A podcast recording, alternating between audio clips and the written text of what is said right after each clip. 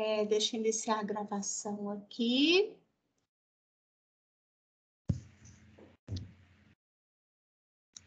Acho que já iniciou. Enfim, é, então, boa tarde a todos. Agradeço a disponibilidade né, de Mônica BD compartilhar aqui hoje com a gente os seus conhecimentos sobre é, a produção da habitação e as políticas públicas que estão vinculadas né, a, a essa luta para garantir o direito à habitação. Hoje a gente inicia a unidade 2 da disciplina e tem a honra né, de receber a Mônica com a gente. Ela vai fazer uma palestra. É, a gente combinou de em torno de 20 minutos, Mônica, mas você fica muito à vontade. E a ideia, após essa palestra, vocês, né, os alunos, poderem fazer perguntas. É, essa palestra da Mônica, é, meninos, é uma das fontes que a gente vai utilizar para desenhar uma linha do tempo com os principais eventos das políticas habitacionais é, nessa tentativa né, de entender que instrumentos estão disponibilizados para arquitetos e urbanistas é, lidarem com essas questões habitacionais, que a gente vem é, identificando desde o início do semestre, quando vocês produziram né, o álbum da Casa dos Avós, todas aquelas questões habitacionais que a gente falou, né, da migração, do deslocamento, é, da autoconstrução, é, de produzir habitação sem arquiteto, da, da relação da casa com a rua, enfim, né, de todas essas questões que a gente foi identificando e conversando. Ah, a gente inicia agora um novo ciclo, dizendo mais especificamente sobre uma grande questão habitacional, que é o déficit habitacional. E uh, vou passar agora né, a palavra para a Mônica, deixa só apresentá-la rapidinho. Né? Mônica é arquiteta urbanista, formada pela Escola de Arquitetura da UFMG, é mestre em Geografia pelo Instituto de Geociências da UFMG, é sócia fundadora da Cadaval, atua 20 anos na gestão de políticas públicas municipais na área urbana e habitacional. Lecionou em cursos de arquitetura e urbanismo como professora convidada e participa ainda hoje como palestrante em cursos, seminários e congressos. É, ela tem né, um escritório de arquitetura e atua como coordenadora, consultora e responsável técnica nos diversos trabalhos desenvolvidos pela empresa desde a sua fundação. Mônica, passo a palavra. Gratidão de, novamente né, pela sua disponibilidade. Oh, obrigada aí pela apresentação. Boa, boa noite, né? Boa tarde, boa noite a todos. E achei muito bom o convite que a Viviane fez, né?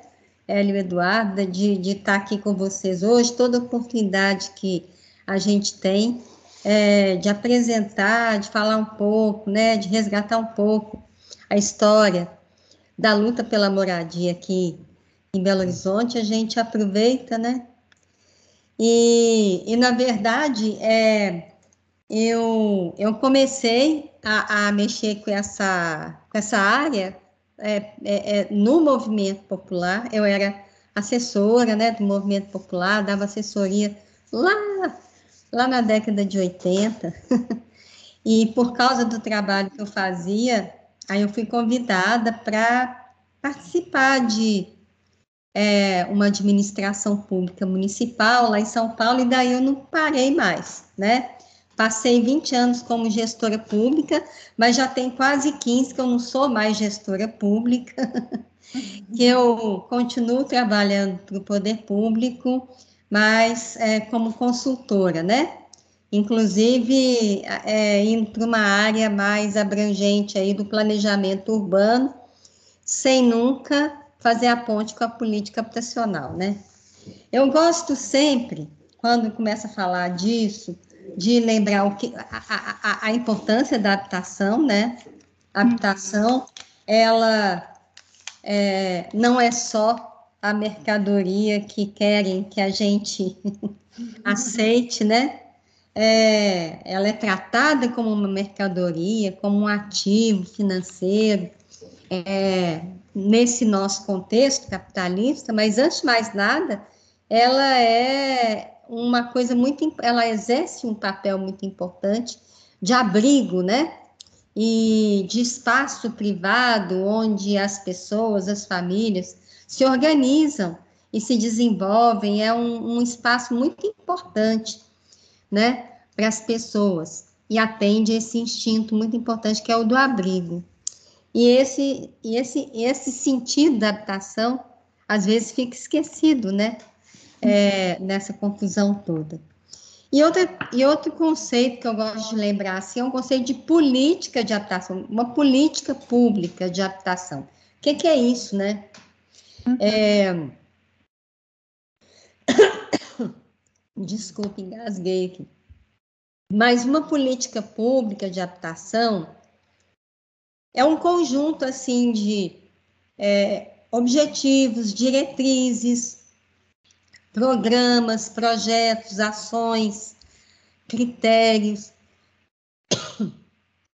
é, pactuados, né, entre os agentes sociais, né, entre a sociedade civil e o poder público sobre como enfrentar o problema da moradia num determinado lugar. Então, se a gente está falando da política municipal de habitação aqui em Belo Horizonte, ela é o resultado desse pacto entre o poder público e a sociedade civil sobre como tratar o problema da moradia aqui em Belo Horizonte, né?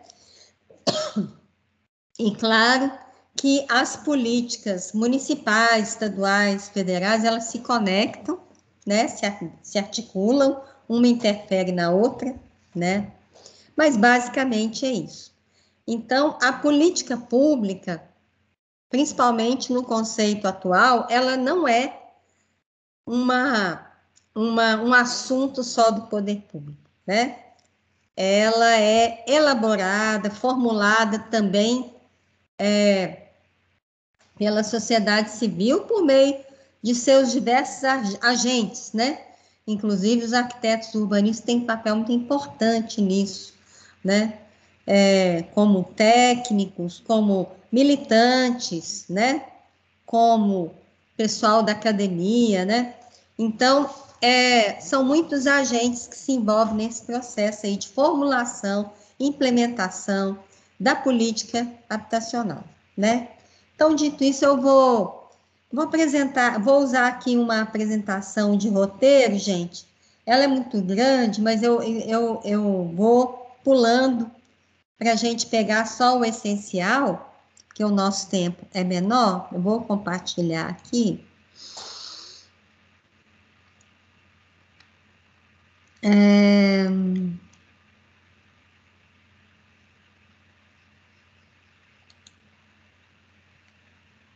Não. Peraí.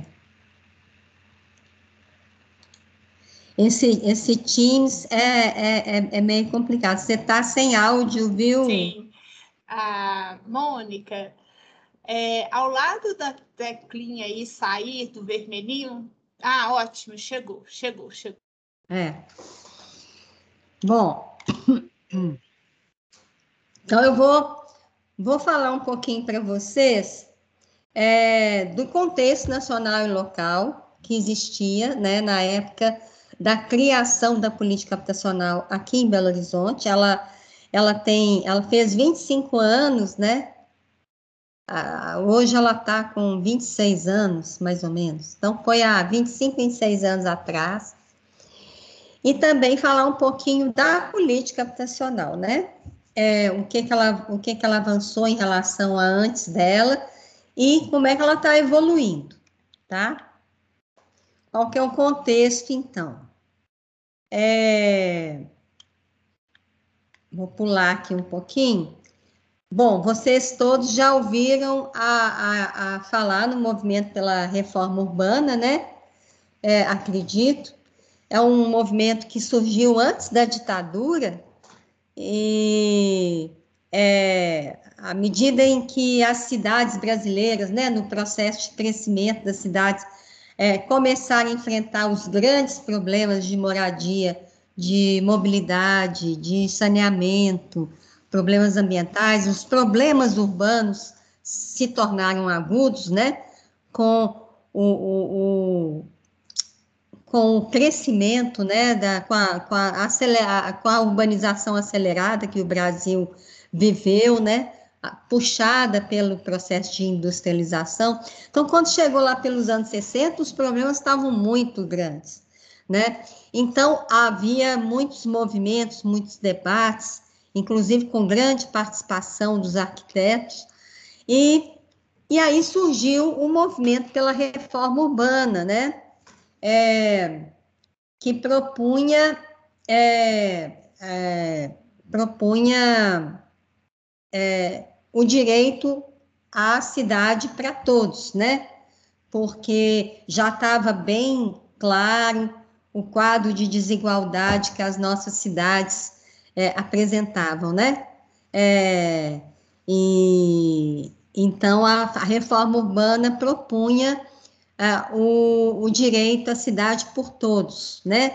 É, propunha a gestão democrática da cidade também, né? Só que a, a, veio logo a ditadura e, e, meio que abafou esse movimento, né? E, e aí ele começa a ressurgir é, com o fim da ditadura, né? No processo de transição, de redemocratização do país, que foi ali na, na primeira metade do século, da, da, da década de 1980, né?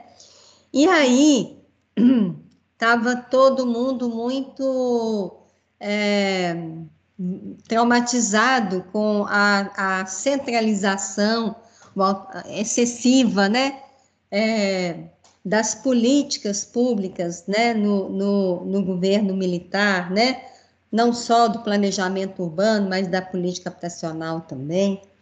Então, havia todo um anseio pela descentralização das políticas, né, pela participação das populações, dos agentes sociais na, na formulação e na gestão das políticas públicas, né? Porque durante o governo militar, participação zero, né?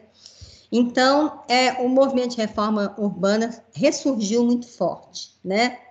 E ele reunia vários movimentos, entre os quais a, a, o, o, movimento pela moradia, né? É, é, foi criada no início da década de 80 a Articulação Nacional do Solo Urbano, que era uma grande articulação mesmo de várias entidades e movimentos que, tra que, que tratavam, lutavam por questões urbanas, né? E aí, é, na metade, lá na, no, na, nos meados da década de 80, na segunda metade da década de 80, é, foi convocada a Assembleia Nacional Constituinte, né? E para que fosse revisada, fosse feita uma nova Constituição, né? E é, porque a que a gente tinha tinha muita cara da, da ditadura e era preciso revisar aquilo. Então, houve um, um movimento pela reforma urbana, se voltou muito para isso, né? E, e, e e fez várias propostas, parte dessas propostas foram incorporadas na Constituição, né? E no final desse processo é, é, ficou o Fórum Nacional da Reforma Urbana, né? Que a, até hoje existe, né? Mas ele está bem mais, é, bem menos ativo, bem uma mobilização é, menor e tal do que naquela época. Aquela época foi um boom de participação, né? E é, porque depois da, da Constituição, que foi uma grande conquista, né? inclusive criou um capítulo de política urbana, criou instrumentos importantes, né? É, houve um certo distanciamento das mobilizações de massa, a, é, e, os, e, a participação passou a, a, se voltar mais, né, para a participação para a elaboração de constituições estaduais, leis orgânicas municipais, planos diretores, né? É, pela luta pela regulamentação das conquistas que houve na, na, na, na Constituição. Pois é, o Teams tem isso, né? Às vezes ele trava, ó, tá travado aqui. Eu vou ter que. É, total. Eu vou ter que interromper e, e compartilhar de novo, é. Será que eu fechar minha minha Aí, ó, já deu Imagem certo. pode ajudar também, né? Deixa eu fechar. Não, agora vai. É, é, de vez em tá. quando ele trava mesmo né? Bom, é, os movimentos de moradia, né? Nós, nós ao, ao, longo, é, assim como os outros movimentos, deram uma parada aí durante a ditadura, e no início dos anos 80 foi retomado no processo de redemocratização, né? E nós tivemos na década de 80 o, o surgimento do movimento do sem casa ou o movimento do sem teto, é, que, promove, que, que, desde a década de 80 promoviam grandes ocupações organizadas, passeatas, né? Por quê? Porque depois é, da ditadura, os governos é, centrais, né, os presidentes que assumiram depois da ditadura, eles, eles tinham orientação, uma orientação é, neoliberal, e, e, é um pessoal que acredita que o Estado tem que ser muito enxuto, é, que não tem que ficar é, é, investindo em políticas sociais, mais ou menos parecido com o que a gente tem hoje, né, de novo. E então a, o investimento na habitação, na política urbana, era muito pequeno, né? Era quase inexistente por parte do governo federal. Então, os movimentos por moradia começaram a se mobilizar pelo Brasil afora, e praticamente todo ano tinha caravana para Brasília para cobrar a, a, retomada da política habitacional, né? É, era gente vinda, era ônibus vindo do Brasil inteiro, dos movimentos de moradia do Brasil inteiro, encontrava todo mundo lá em Brasília e ia bater na porta do presidente, do Congresso, né? É, fazendo proposta de política habitacional, cobrando ações no, campo da política habitacional, né? É, e é, é, é muito. E, a, e nessa época surgiram as entidades nacionais que a gente tem até hoje do movimento de luta pela moradia, né? A União Nacional, o Movimento Nacional de Luta pela Moradia, a Central de Movimentos Populares, a CONAN, Confederação Nacional de Associações de Moradores. Então, eram entidades que promoviam toda essa luta aí, né? E havia um, um, um apoio importante da Igreja Católica a esses movimentos e também dos partidos de esquerda, que na principalmente o PT, né, o Partido dos Trabalhadores e o PCdoB, é, eram os partidos que apoiavam essa, essas lutas, né? E, e essa luta toda, é, ela gerou frutos, né? É, parte das emendas da Constituição vieram desse movimento. E em 91, esse movimento é, elaborou um projeto de lei de iniciativa popular para a criação de um sistema nacional de habitação, é, tipo SUS, só que é, é SUS é da saúde, é, seria um SUS da habitação, para que houvesse um sistema mesmo de habitação no Brasil inteiro, estadual, federal, estadual, municipal. Essa lei, com fundo, com conselho, com dinheiro, né, com investimento público nisso. Essa lei, é, ela, ela conseguiu cerca de um milhão de assinaturas no Brasil inteiro. Vocês veem como é que era o movimento naquela, naquela época. E uma das principais bandeiras desse movimento era a produção de moradias em autogestão.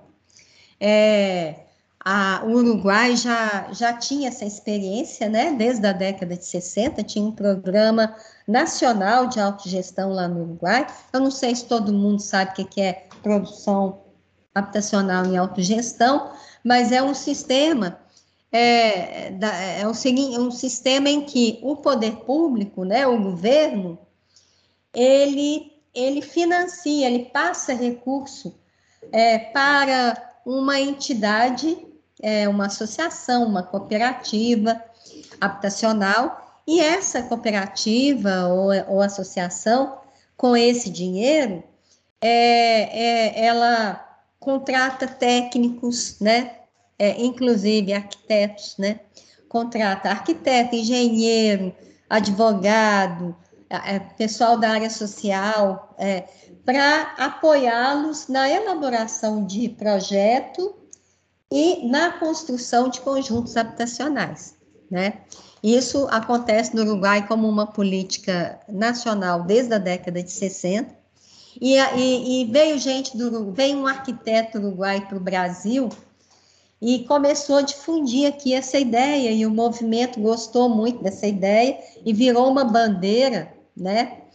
É, é, é, é, e, esse, e experiências começaram a surgir em São Paulo, né?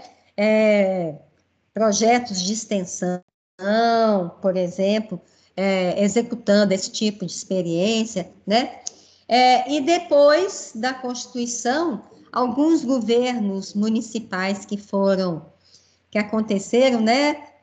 Pós-Constituição, em São Paulo, em Tatinga e aqui em Belo Horizonte, é, implementaram políticas públicas de produção de moradia em autogestão, né? E no Brasil, é, isso só virou uma política mesmo no governo Lula e Dilma, né? Com Minha Casa Minha Vida Entidades, né? E agora acabou tudo, né? Acabou, estamos sem nada. Mas essa era uma das principais bandeiras do movimento de luta pela moradia na década de 80, 90, né? É, e, e é, cobrando isso do governo federal. E acabou que esses governos municipais progressistas que a gente fala, né, é, coordenados por partidos de esquerda, é que é que acabaram implementando essa proposta nos seus municípios, né? É, é, é, aqui em Belo Horizonte, então, nós tivemos um desses governos no início da década de 90, né? É, e aí é, era um governo, ah, foi um governo é, puxado pelo PT, né? O PT, o prefeito era do PT, e foi nesse governo que a política municipal de habitação foi criada. Porque antes disso havia ações isoladas, mas não havia uma política habitacional organizada, com aquele conjunto de elementos que eu falei que compõem uma política, né? De forma articulada e tal. Então, foi criado é, nesse, nesse governo, de 1992 em diante. E a, esses governos, né, assim como aqui em Belo Horizonte, outros lugares do, do, do Brasil afora também tiveram governos né, democráticos puxados por partidos de esquerda, e a característica deles era a participação popular, era a inversão de prioridades, quer dizer, você deixava de investir na Zona Sul para investir na periferia, né? É, era, era, uma, era um movimento de desprivatização do Estado, era, era, era uma, uma politização do conflito com o capital privado, isso no campo da moradia, né, no campo da política urbana é muito forte, né? E esses governos, eles eram marcados pela presença muito forte de militantes dos movimentos sociais, né? É, e pela incorporação das propostas desses movimentos, né? Então, é, eu mesma, como eu falei, eu era uma militante, né? é, de movimento social, que fui convidada, é, nem foi para cá, fui antes para São Paulo. E, e, e a, fui convidada para participar de um governo municipal, e aí foram aí, aí várias das, daquelas propostas que a gente defendia enquanto militante, a gente trouxe para dentro dos governos. Aqui em Belo Horizonte foi a mesma coisa, né? É, é, é, aqui em Belo Horizonte estava bastante agitada aqui o quadro, né, nessa época, porque o pessoal tinha participado da, da, da Constituição, tinha tido eleição municipal, tinha tido discussão da lei orgânica, que foi aprovada em 1990, participamos aqui da, da, da criação do Sistema Nacional, da, do projeto de lei de iniciativa popular para a criação do projeto na, do Sistema Nacional de Habitação, participamos do processo de impeachment do Collor em 92, né? E aí teve eleições municipais em 92, e, e aí foi eleito esse governo que, que por uma era o PT à frente de uma frente BH popular, como era chamado, né?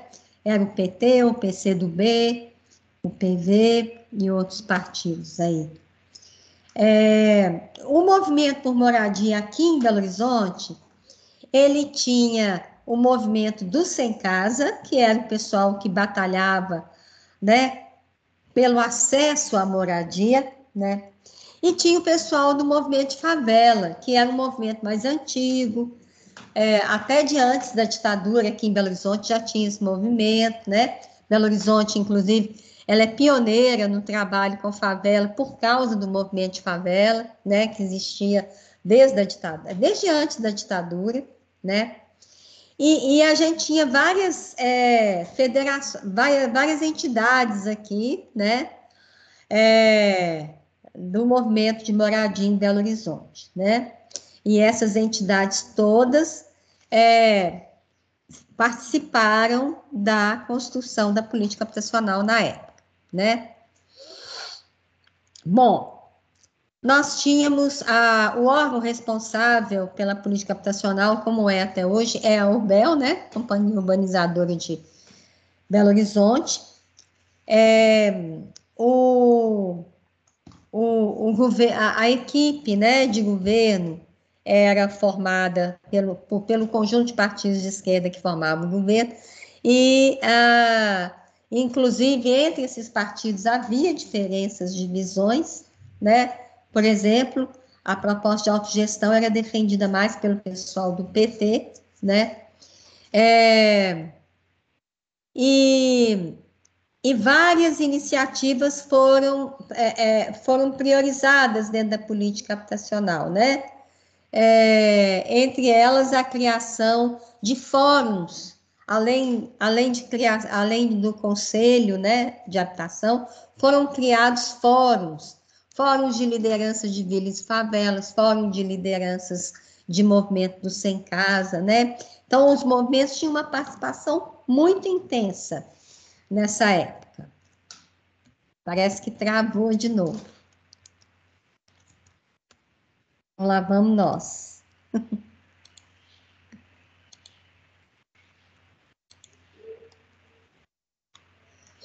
Aqui, é, na época, é, Belo Horizonte tinha muitos, como eu disse para vocês, né?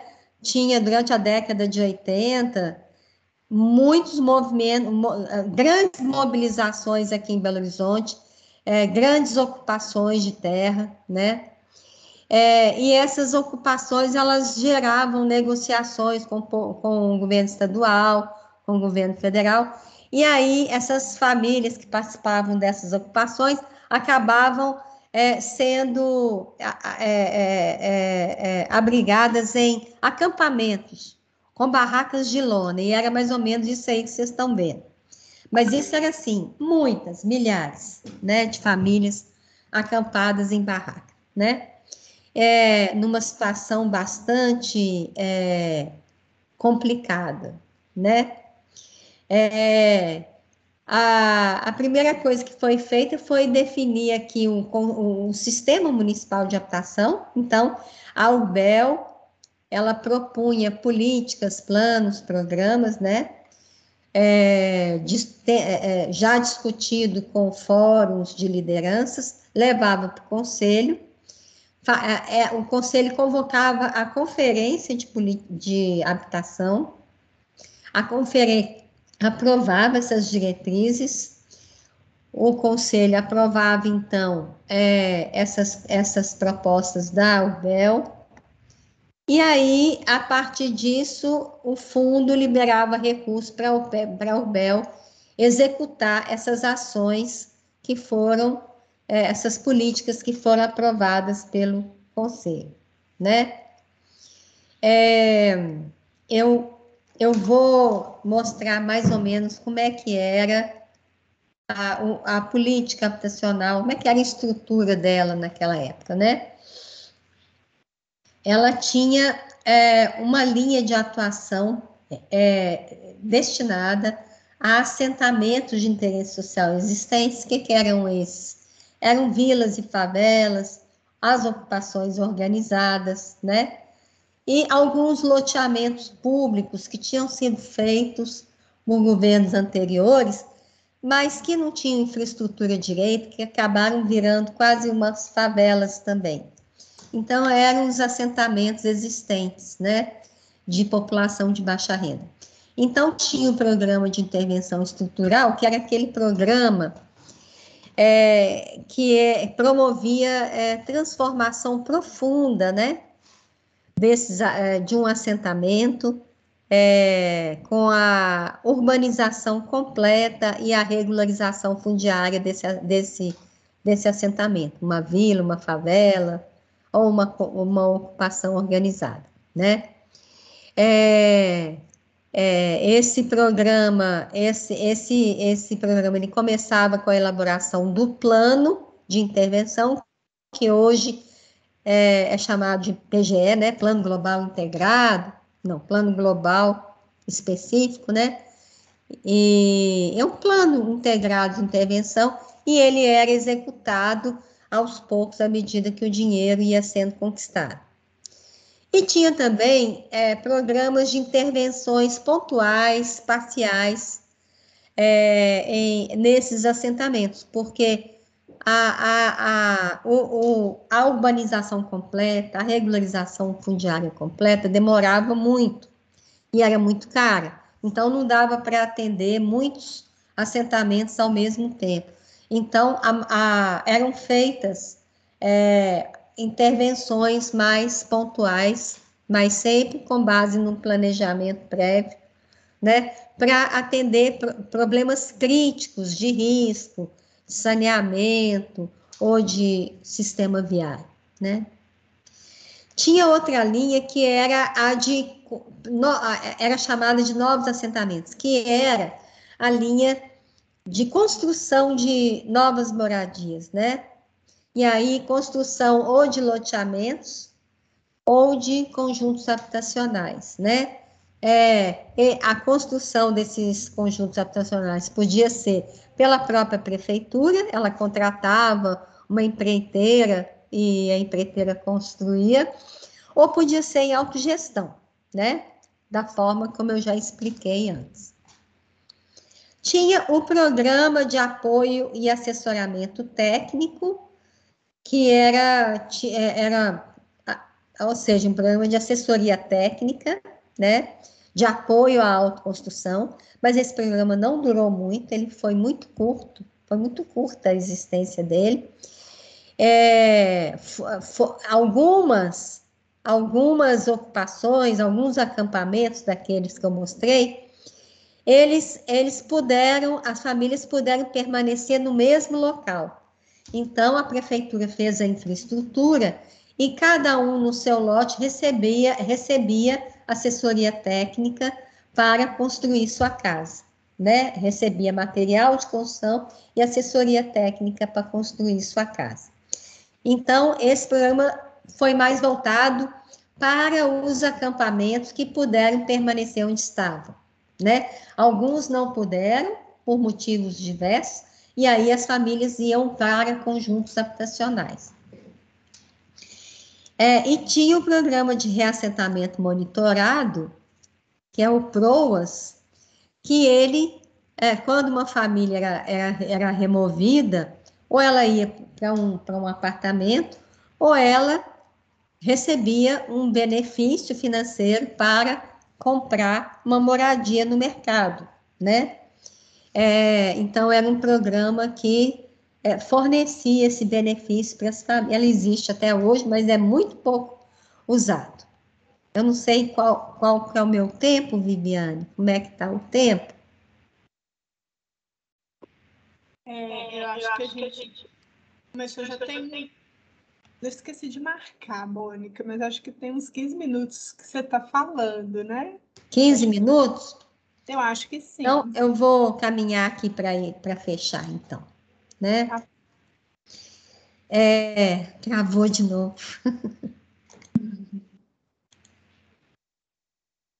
é, isso só acontece no Teams. É,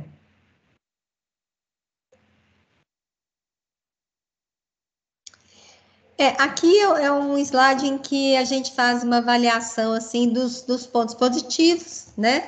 E das, e, e das lacunas da política habitacional, né? É, então, é, era, era uma política muito em sintonia, né, com, com a, a, as, as propostas do campo democrático popular, com os movimentos. Tinha um conjunto muito diversificado, né? É, priorizava o atendimento de demandas coletivas, né? Inclusive tinha um orçamento participativo da habitação, que é, era um processo público de discussão de, de destinação de recurso municipal para atendimento de movimentos sem casa, né? Para construção de moradia para movimentos sem casa. É, mas tinha umas lacunas, né? por exemplo, não, não, não, não, é, não, era uma política muito articulada com a política urbana mais geral, e a gente sabe que o problema da moradia, ela, as causas dela, tem, é, desses problemas, têm que ser enfrentados no âmbito do planejamento urbano, da política urbana mais geral. Então, a política de moradia tem que se, tem que conversar com a política urbana mais geral, né? É, não havia ações voltadas para atendimento da população de rua, por exemplo, e nem de loteamentos populares. Esses loteamentos de periferia, que são, é, é que, são que hoje são a, a, as AES 2 em Belo Horizonte, né? Na época, não havia previsão de atendimento de nenhuma ação para esses loteamentos né, populares. Então, essa era uma lacuna, né? A, a, a, o atendimento do déficit habitacional, ele era muito centrado na construção de novas moradias, e a gente sabe, é, hoje a gente né, defende que, é, é, que haja uma diversidade de ações para enfrentar o déficit habitacional, inclusive ações que é, aproveitem a, a, a, os domicílios né, vagos que existem é, na cidade, né? A vacância é, imobiliária ela é muito alta, né? A gente tem aí é, um, uma grande quantidade de domicílios vagos nos municípios todos, Belo Horizonte não foge à regra. Então, existem várias políticas que podem ser adotadas para promover o acesso das famílias de mais baixa renda, né, a esses domicílios vagos, né? É, inclusive, a gente sabe que, em geral, o número de domicílios vagos equivale mais ou menos ao déficit habitacional. É um sintoma muito perverso é, da maneira como as cidades brasileiras crescem, né? Então, é, você tem políticas de locação social, por exemplo, que podem utilizar essas casas vazias na cidade, né? A gente tem ah, políticas de financiamento para o pessoal comprar essas casas também, né? É, e, e, na época só se pensava em construir moradia, novas moradias, né? Então, essa é uma, uma lacuna, né? Deixa eu ver aqui uma coisa. E também, apesar de ter previsto a, a, a, a autogestão, o, a, a avaliação é que foi pouco investido, houve pouco investimento na produção de moradia em autogestão, né? É, de novo, travou.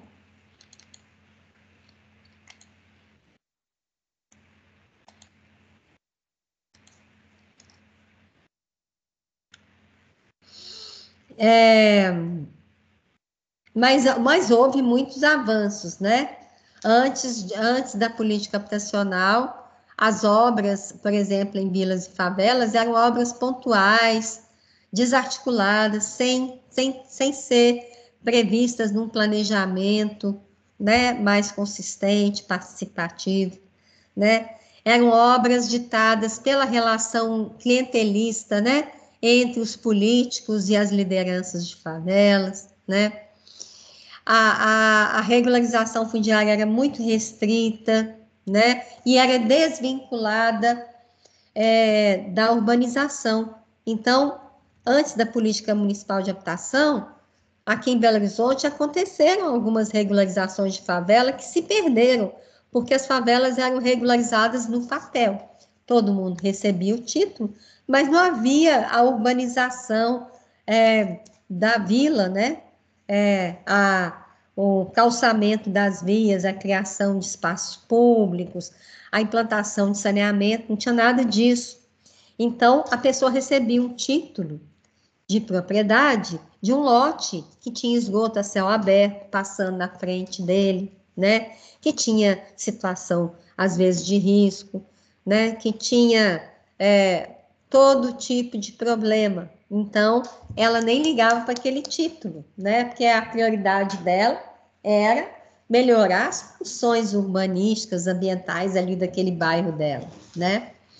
Então, é, então a, a partir da política municipal de habitação, isso passou a ser feito é, de forma articulada, não se regulariza uma, uma, uma vila, um loteamento, sem envolver também a melhoria urbanística e ambiental dele, né? É, na produção de novos, de, na, na, construção de casas, e a, também houve avanços, porque é, avanços que se perderam, diga-se de passagem, se perderam ao longo do tempo. Porque antes, na década de 70, o BNH, ele fazia aqueles conjuntões na periferia, né?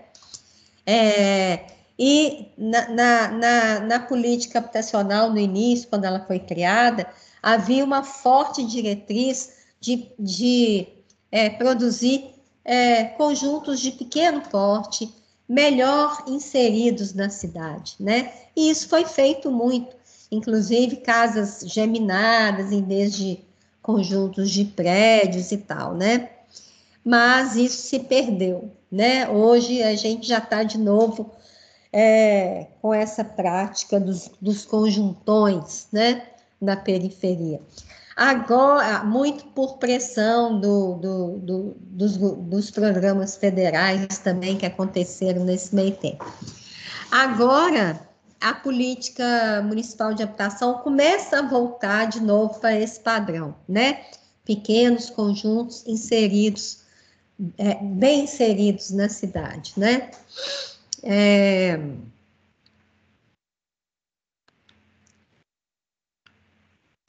A gente teve também contradições, por exemplo, foi feito o conjunto Esperança naquela época, que era que, contradi... que era uma exceção entre tudo que a gente pregava e tudo que era feito. Foi uma pressão muito política para fazer esse conjunto, que é um conjunto na periferia, da periferia, né, e muito grande. Então, era na contramão do que a gente é, fazia. É, mas também foi uma exceção é, é, e realmente o que prevaleceu foram os pequenos conjuntos, né? Um grande avanço foi o programa de moradia em autogestão, que infelizmente acabou, né? Hoje já não existe mais, né? Hoje a, a uma das bandeiras do movimento de luta pela moradia voltou a ser, né, a, a autogestão, porque a Prefeitura de Belo Horizonte acabou com o programa de produção de moradia em autogestão.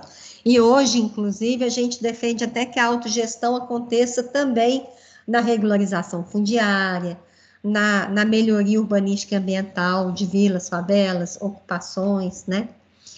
É, aqui é a vista de alguns dos conjuntos que foram fei feitos nessa época, né? Acho que acabou, né? Acabou. Então, gente, é, eu vou só fechar aqui a minha fala. É, tá, não está compartilhando, não, né, Viviane? Já parou, né? É, parou, parou. Tá.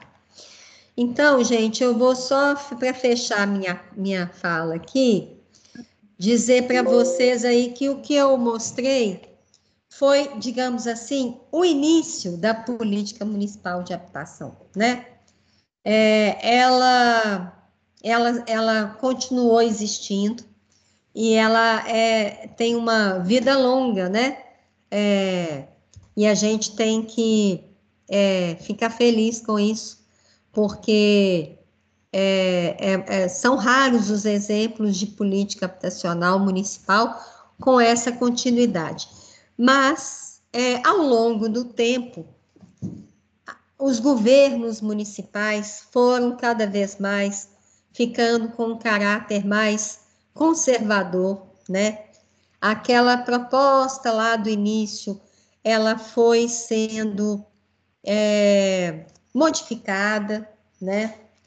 É, houve também uma mudança no contexto nacional com o governo Lula e Dilma, os governos Lula e Dilma, né? É, houve investimento como nunca antes se viu na política habitacional, né?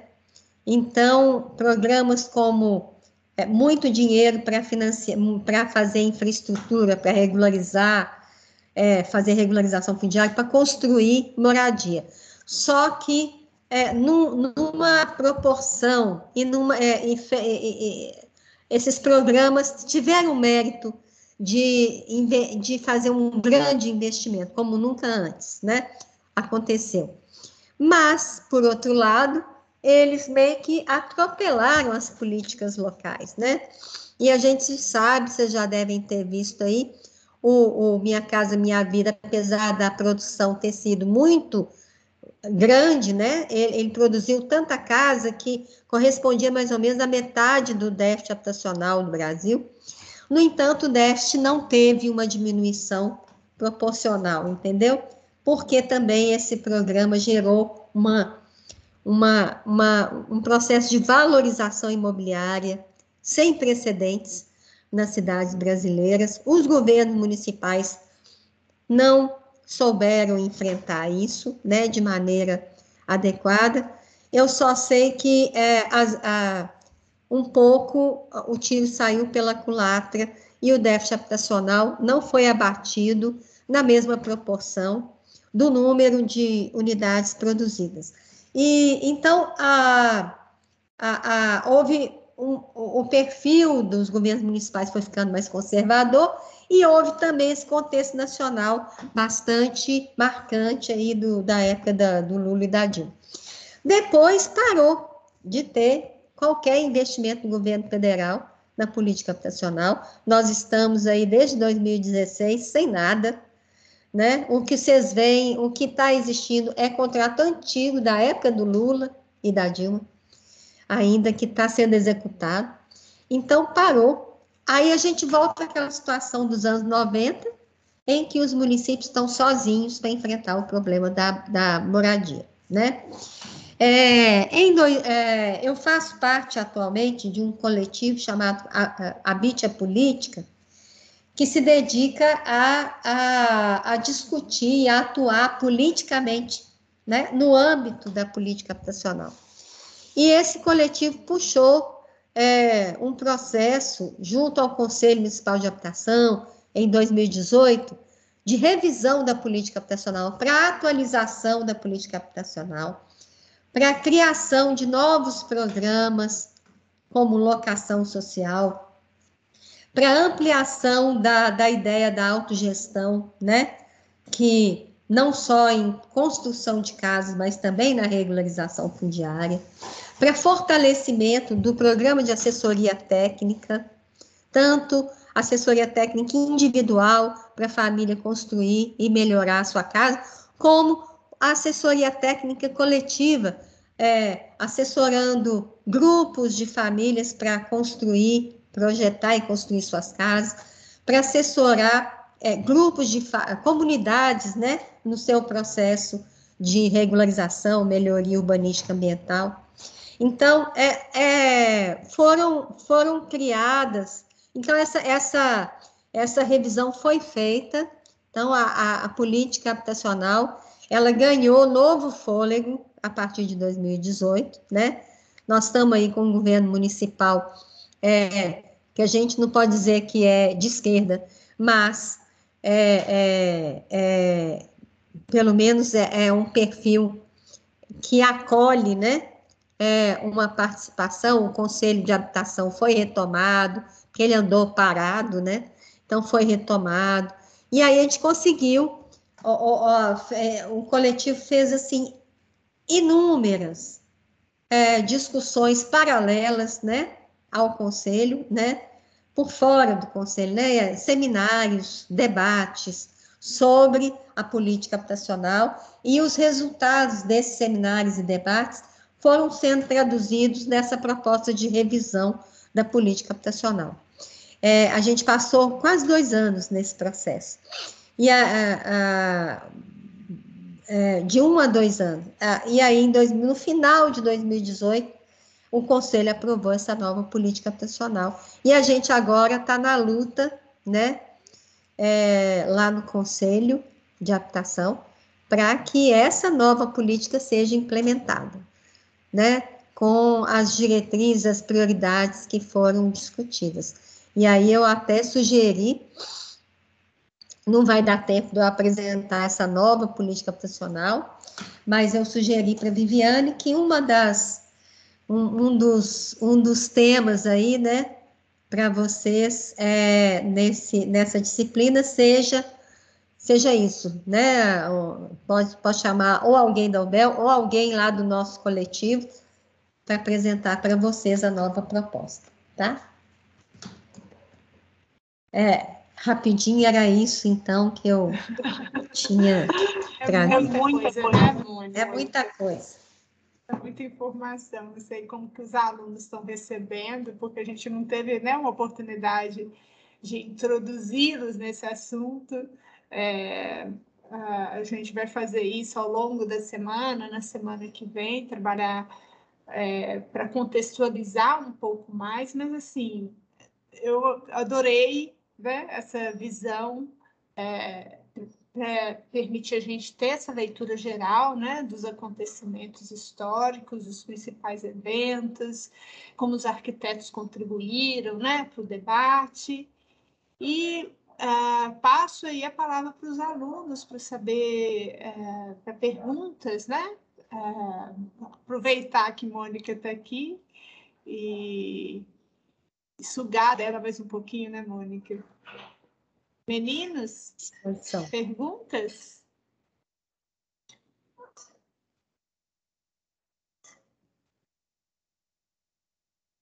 Pessoal, tem, tem alguém aí? Mônica, enquanto os meninos. É... Mônica, enquanto os meninos estão aqui criando coragem, né? É, eu queria fazer voltar em alguns termos, em alguns conceitos que você fez, foi dizendo sobre eles na apresentação, que eu acho importante a gente é, começar, né, a, a refletir sobre eles. Né? embora tenha sido muito bom, assim, você foi explicando eles para a gente, mas acho que vale a pena retomar para reforçar. Ah, o primeiro é a questão da autogestão, né? Os alunos, a gente fez um trabalho com a Casa dos Avós, em que a autoconstrução apareceu muito, assim. E a gente teve a oportunidade de ver que é algo que é uma, uma situação que se repete em várias situações, né?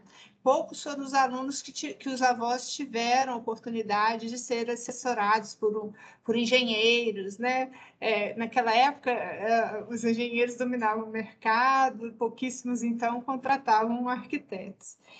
E acho que vale a pena, é, se você puder, é, especificar um pouco mais a diferença da autoconstrução para a autogestão, né? É, do, do, ponto de vista aí da, das escolhas, né? do acesso às escolhas, e como prática política também, né? porque vai além dessa prática institucionalizada de política, né? das instituições, é, para trazer esse termo da política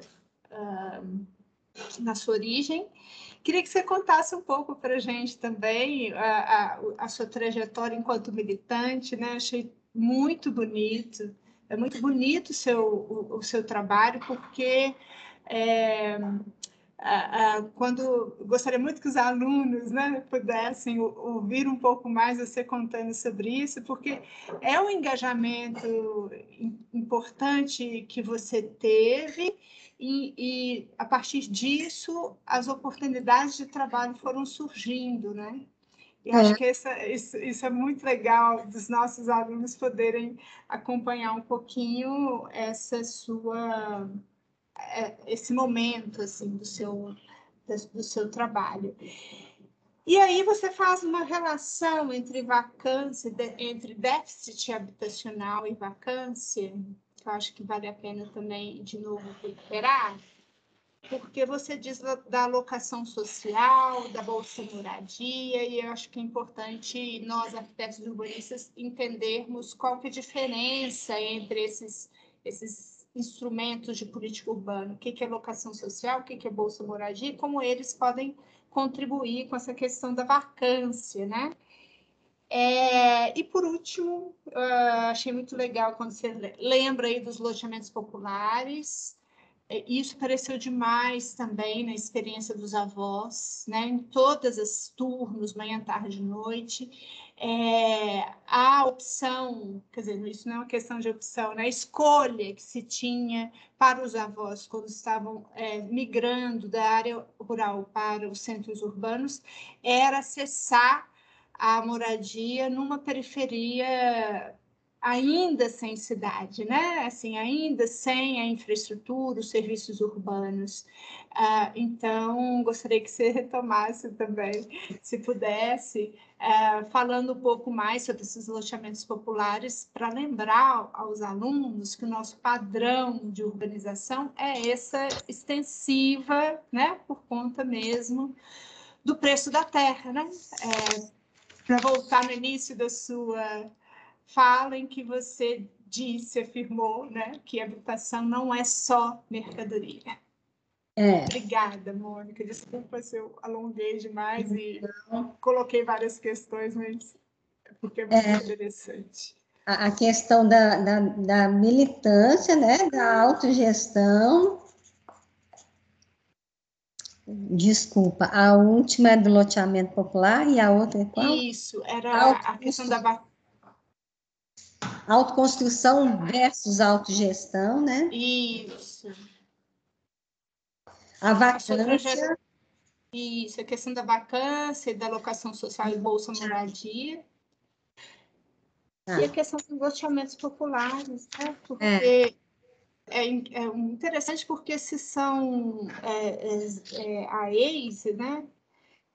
É, fico imaginando que deveria ter muito mais áreas de especial interesse social, porque 70%, 80% das nossas cidades são autoconstruídas, né? É.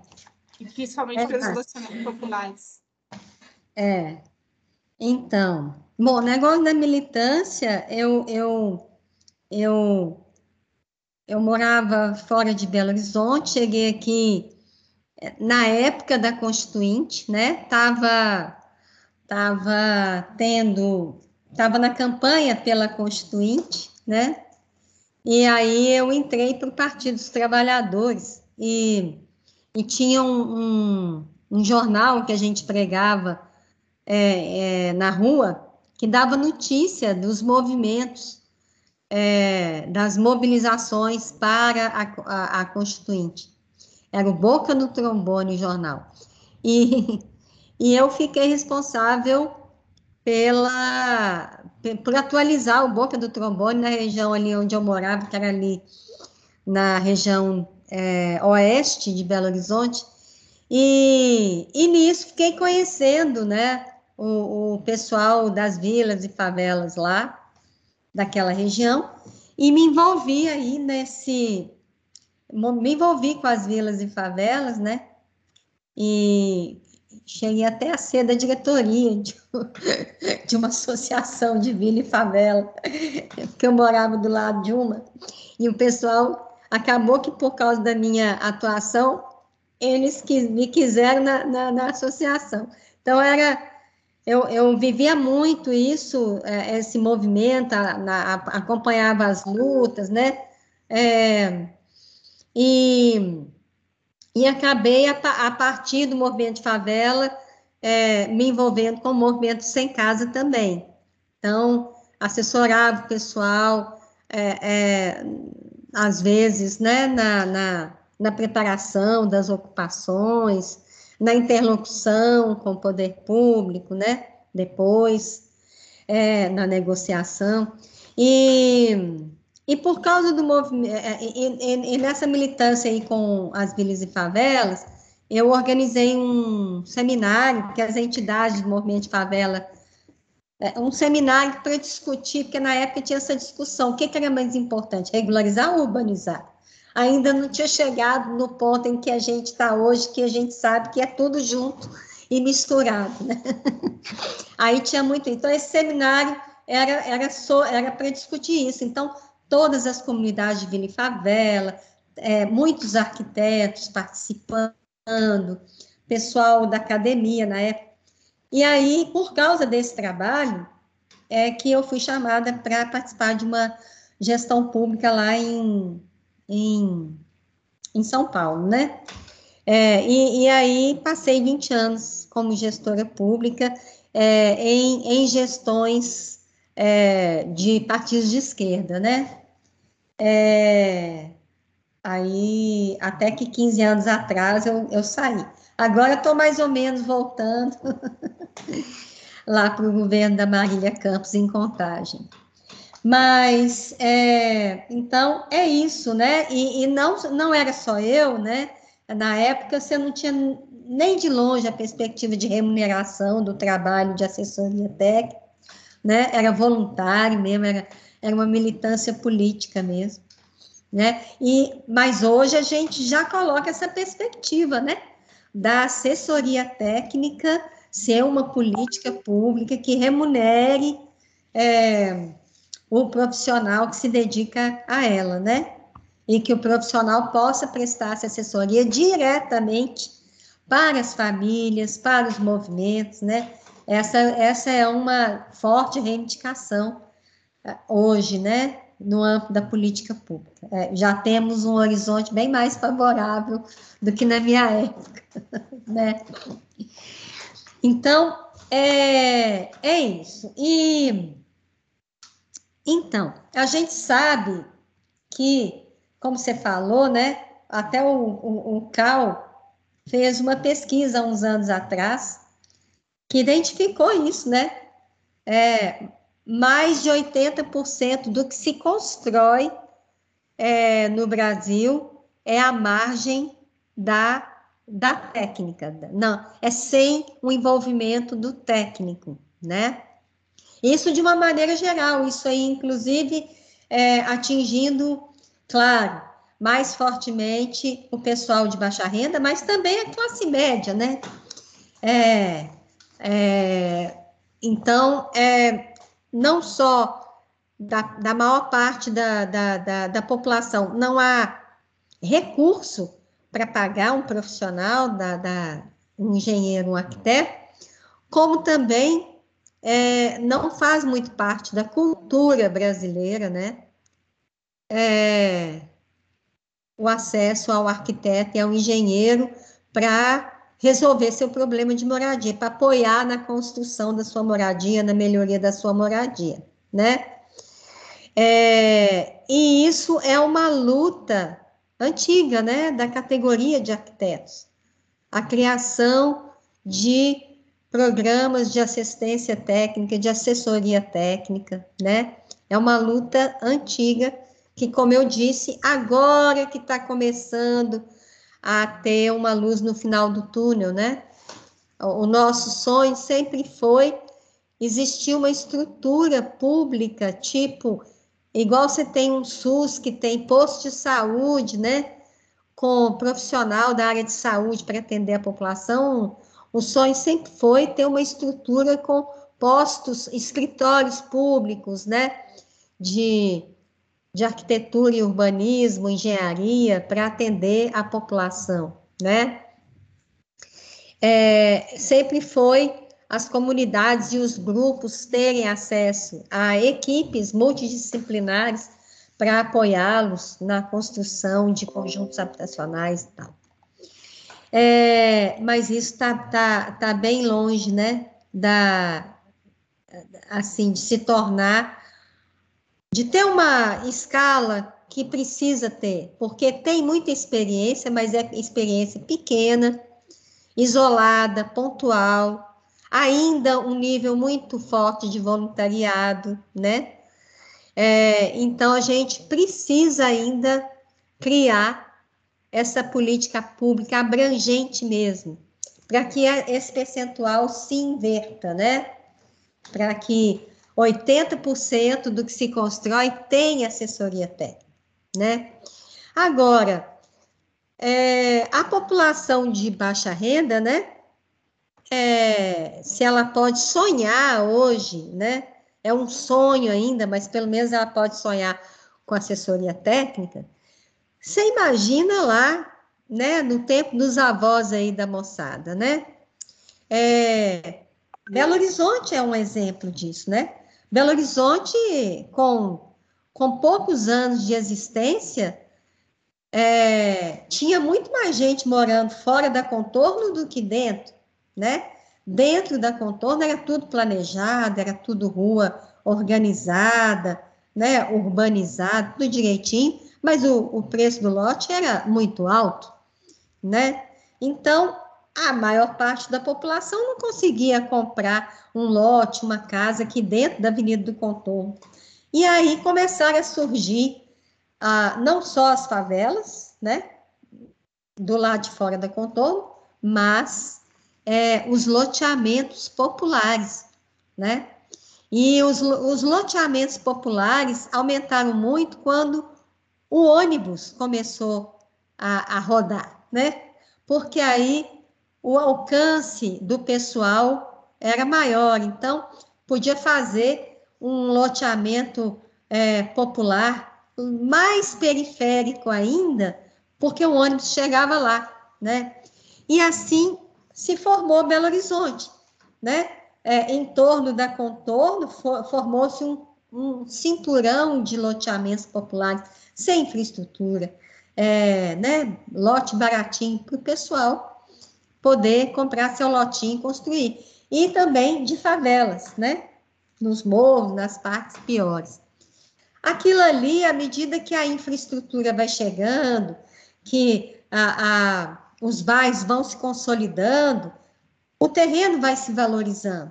E aí, aquelas famílias que já foram expulsas da, da área central de dentro da contorno e que foram para lá, para depois da contorno, aquelas famílias já não estão conseguindo continuar morando ali na beira, lá de fora da contorno, mas na beira, porque o loteamento valorizou, né? Porque aí já tem pavimentação, já tem rede de esgoto, né? Já tem. Aí o lote fica muito caro, aí a morar, morar fica muito caro ali. Então, essas famílias de novo se deslocam para novas periferias. E, e foi assim que Belo Horizonte se formou, né?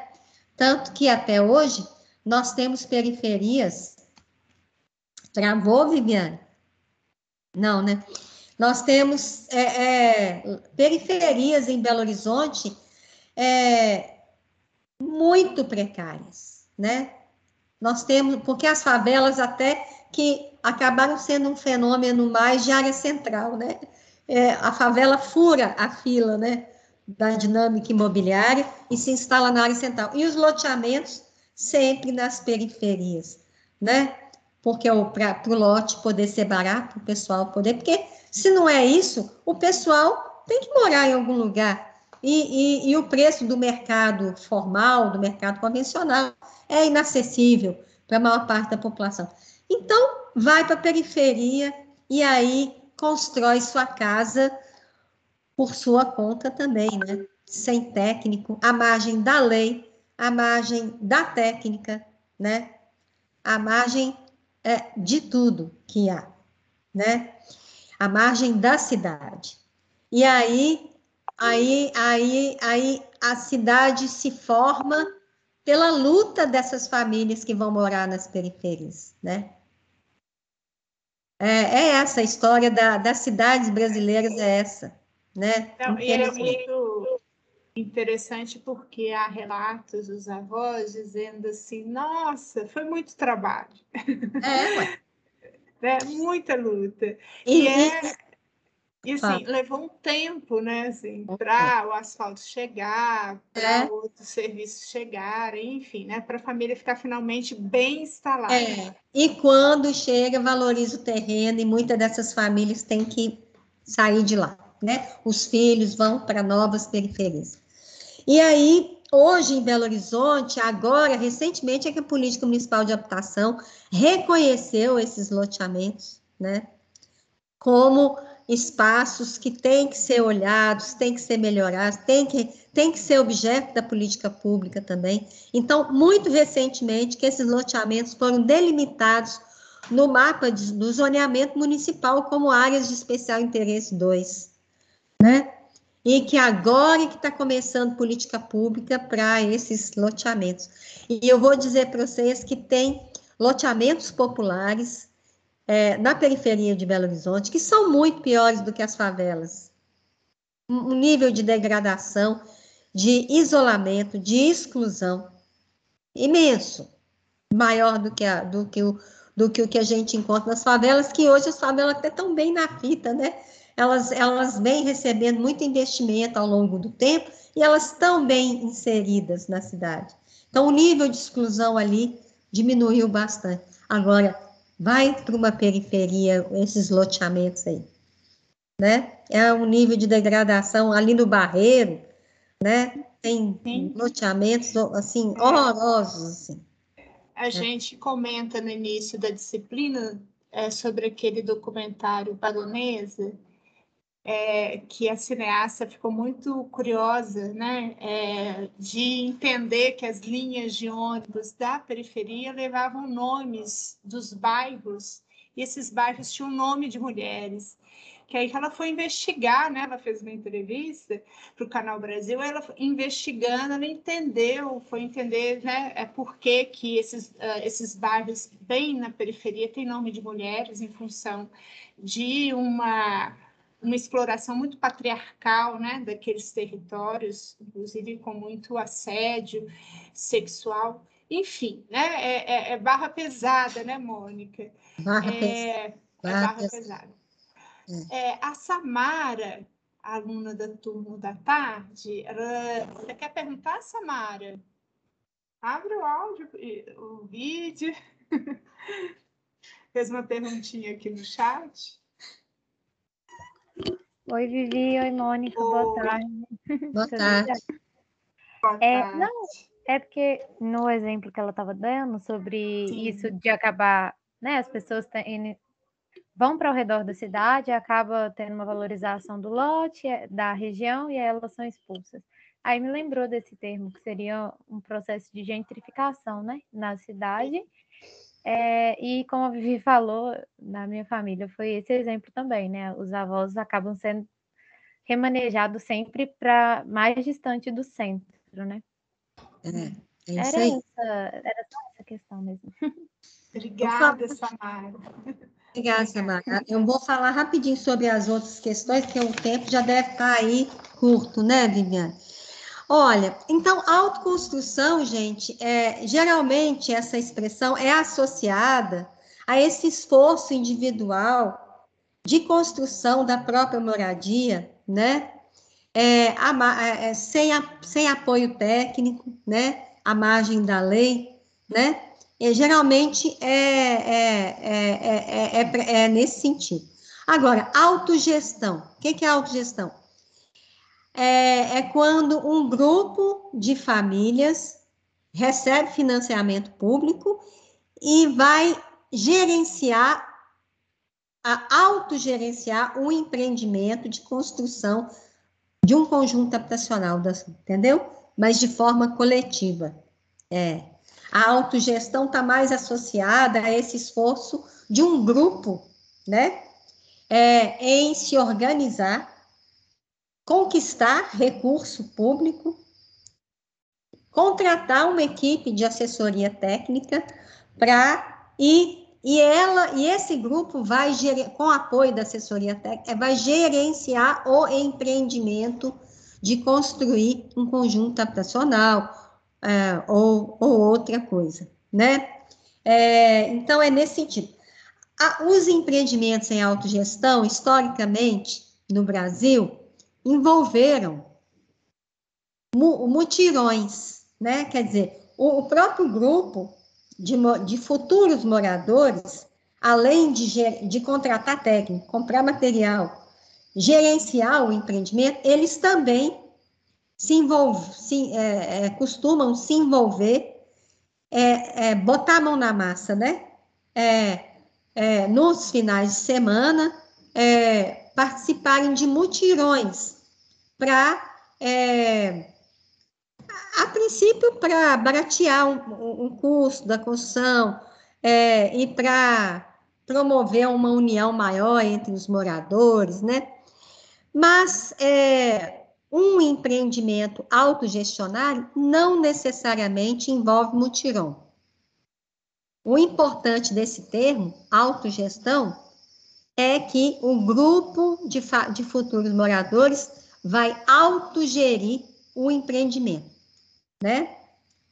A, o mutirão é uma coisa opcional. Inclusive, hoje em dia, a própria usina, né? É, que vocês vão conhecer daqui a pouco aí, a própria usina coloca isso, né? É, desvincula um pouco a ideia da autogestão da ideia do mutirão. Ele é opcional, né? É, ele não tem um, um, impacto tão grande assim no, no, na redução do custo de produção, sabe? Então, é mais uma, é, é, uma estratégia ali de articulação, de, de articulação do grupo, de mobilização do grupo, né? De é, é uma maneira do, do, do grupo se apropriar, né? É, mais daquela, daquele processo para valorizar mais aquilo ali. Tanto que os empreendimentos que são construídos em autogestão, Belo Horizonte tem quase 20 conjuntos habitacionais construídos assim, desde casinha geminada até conjuntos de vários blocos de prédio, né? É, hoje você vai lá, a, a, a, é um nível, é, um, é o nível do cuidado das famílias com o conjunto é muito maior, né? O nível de organização, a gestão do condomínio é muito mais legal, sabe? Então tem tudo isso. Então essa é a diferença. Agora a coisa da vacância, né?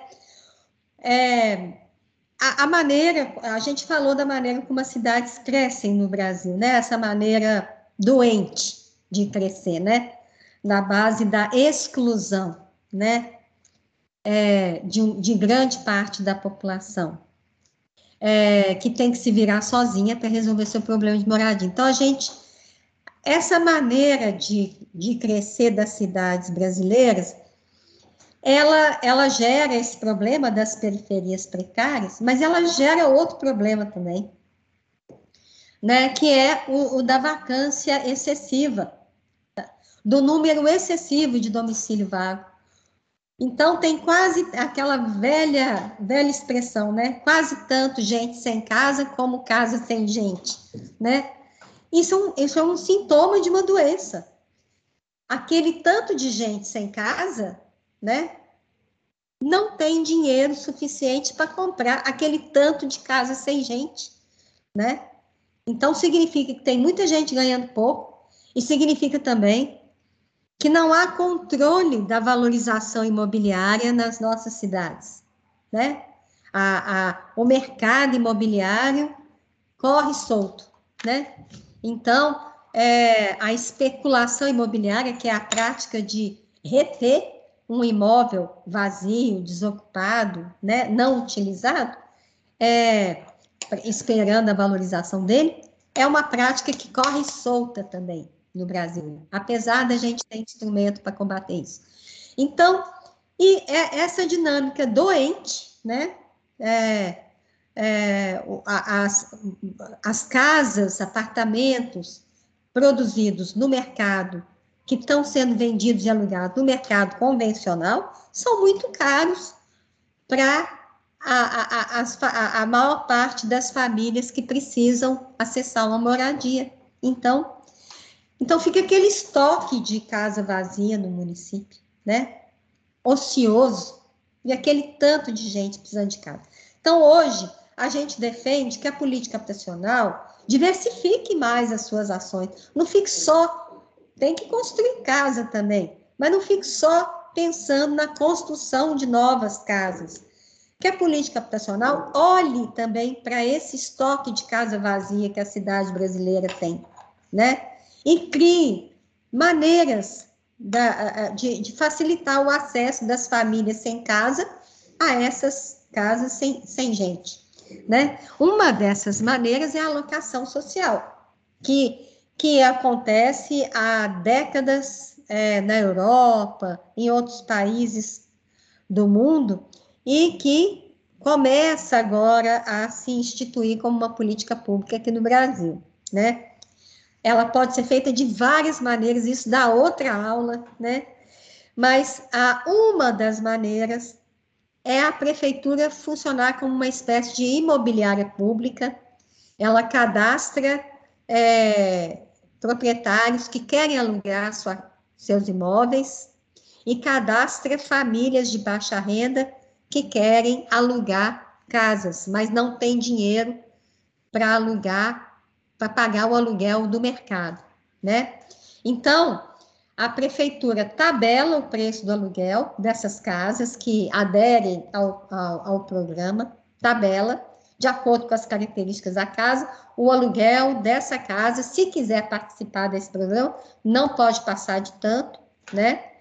E é, a, a família que está precisando, a, a família cadastrada que quer alugar uma casa no programa de aluguel social, ela tem uma determinada renda ela, e precisa de uma determinada casa, de um determinado tamanho. Se a renda dela não dá para pagar o aluguel da, da tabela do poder público, da prefeitura, a prefeitura subsidia, a prefeitura banca uma parte desse aluguel para que ela possa alugar a casa de acordo com a sua demanda, tá? E é, esse tipo de passou a ser então, em Belo Horizonte depois dessa revisão aí que a gente fez em 2018. Então, esse, esse, esse programa que eu estou contando para vocês começou já em Belo Horizonte, já está em implantação, ainda muito devagar, mas já começou. E é um programa muito legal, porque ajuda, ajuda a, a, a equilibrar o, mer, o mercado de aluguel na cidade, né? O preço do aluguel na cidade, porque é, é, puxa o preço do aluguel para baixo, para um preço mais justo e acessível, né? Então, é um programa muito saudável que olha para esse estoque. Já o Bolsa Moradia é outra coisa, não é locação social. O, o, o Bolsa Moradia é simplesmente é, para famílias é, removidas, né? Ou famílias em, uh, ou, popula ou, pessoal da, é, da, da, população de rua, né? que é, é que, que é, é, é, um programa que paga um benefício para a família ou para a pessoa alugar um imóvel durante um tempo. É um, é um benefício temporário, né? É, para situações muito críticas e pontuais. Então, não é uma política assim. Agora, o programa de locação social, não. Ele é pensado para a pessoa, se ela quiser, ela vive a vida inteira dela de, morando de aluguel, sem que isso é, é, prejudique, né? É, é, pese na, na, na, na, despesa dela, é, né? Porque hoje o que acontece é isso, né? O pessoal que mora de aluguel, o pessoal de Baixar que paga aluguel em favela, quase que para de comer para pagar aluguel, né? E com esse programa, não, isso é, isso é equilibrado e permite que a pessoa pague um valor é, possível para ela a vida toda, se ela quiser. É o direito à moradia se sobrepondo a, a, a, ao direito à propriedade individual. Né? Você não precisa ser proprietário de um imóvel para você atender seu, seu direito à moradia. Você pode viver de aluguel desde que ele esteja justo a vida. Sim. É, eu fico imaginando é, vendo tantos alunos voltarem para Belo Horizonte e retomar o curso, né, no regime presencial, o quanto é necessário fazer política habitacional para estudante também, né, para regular os preços de aluguel. Sim, sim. Né? Ainda mais a PUC, que não tem moradia estudante. É. Né? Mas, enfim, bacana demais. Nossa, Mônica, muito bom. Aqui, o André levantou a mão e quer fazer uma pergunta, dá tempo? Dá, é por mim tudo bem. Você que vocês que sabem aí. É. A gente já a gente já está terminando, mas acho que a gente pode terminar com a pergunta do André.